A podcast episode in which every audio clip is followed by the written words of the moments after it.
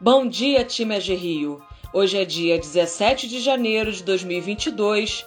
Eu, Alessandra Horto, apresento os destaques do nosso AG Rio em Dia.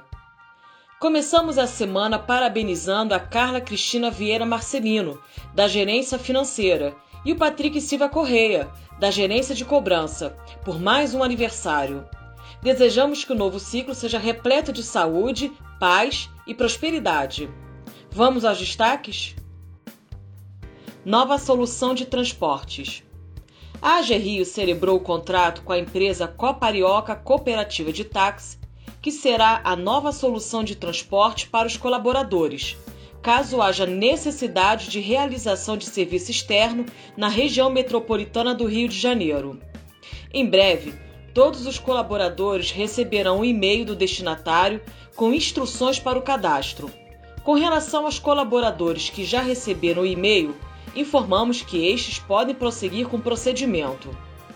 O aplicativo que será utilizado para a solicitação de transporte é o da própria cooperativa, Coparioca, que está disponível em todas as plataformas de download de aplicativos para celular.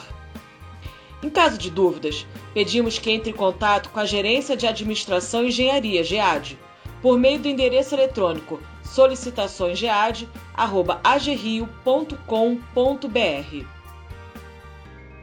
Economia Simples Nacional.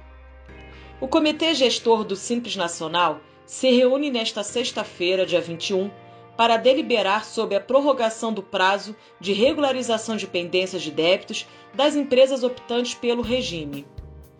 Caso a resolução seja aprovada, beneficiará as empresas que formalizarem a opção até o dia 31 deste mês.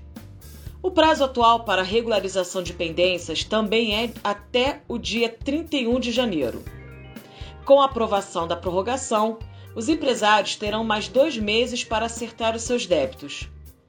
Neste momento de retomada da economia, a deliberação do Comitê Gestor do Simples Nacional visa propiciar aos contribuintes do Simples Nacional o fôlego necessário para que se reestruturem, regularizem suas pendências e retomem o desenvolvimento econômico afetado devido à pandemia da Covid-19. Governo, regime de recuperação fiscal.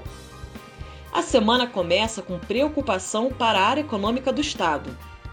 O noticiário deste domingo apontou que o Ministério da Economia decidiu rejeitar o plano de retorno do Estado do Rio de Janeiro ao regime de recuperação fiscal. A decisão seria baseada em pareceres do Tesouro Nacional e da Procuradoria-Geral da Fazenda Nacional, PGFN, que pedem a rejeição do plano montado pelo governo fluminense. Além dos pareceres contrários do Tesouro e da PGFN, haveria um terceiro documento do Conselho de Supervisão do Regime de Recuperação Fiscal do Rio, formado por representantes do Governo do Estado, do Tribunal de Contas da União e do próprio Ministério da Economia.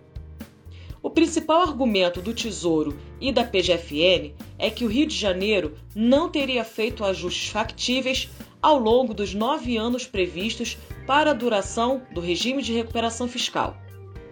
Caso haja rejeição pelo novo plano, é possível que o tema siga para a judicialização e pare no Supremo Tribunal Federal, o STF.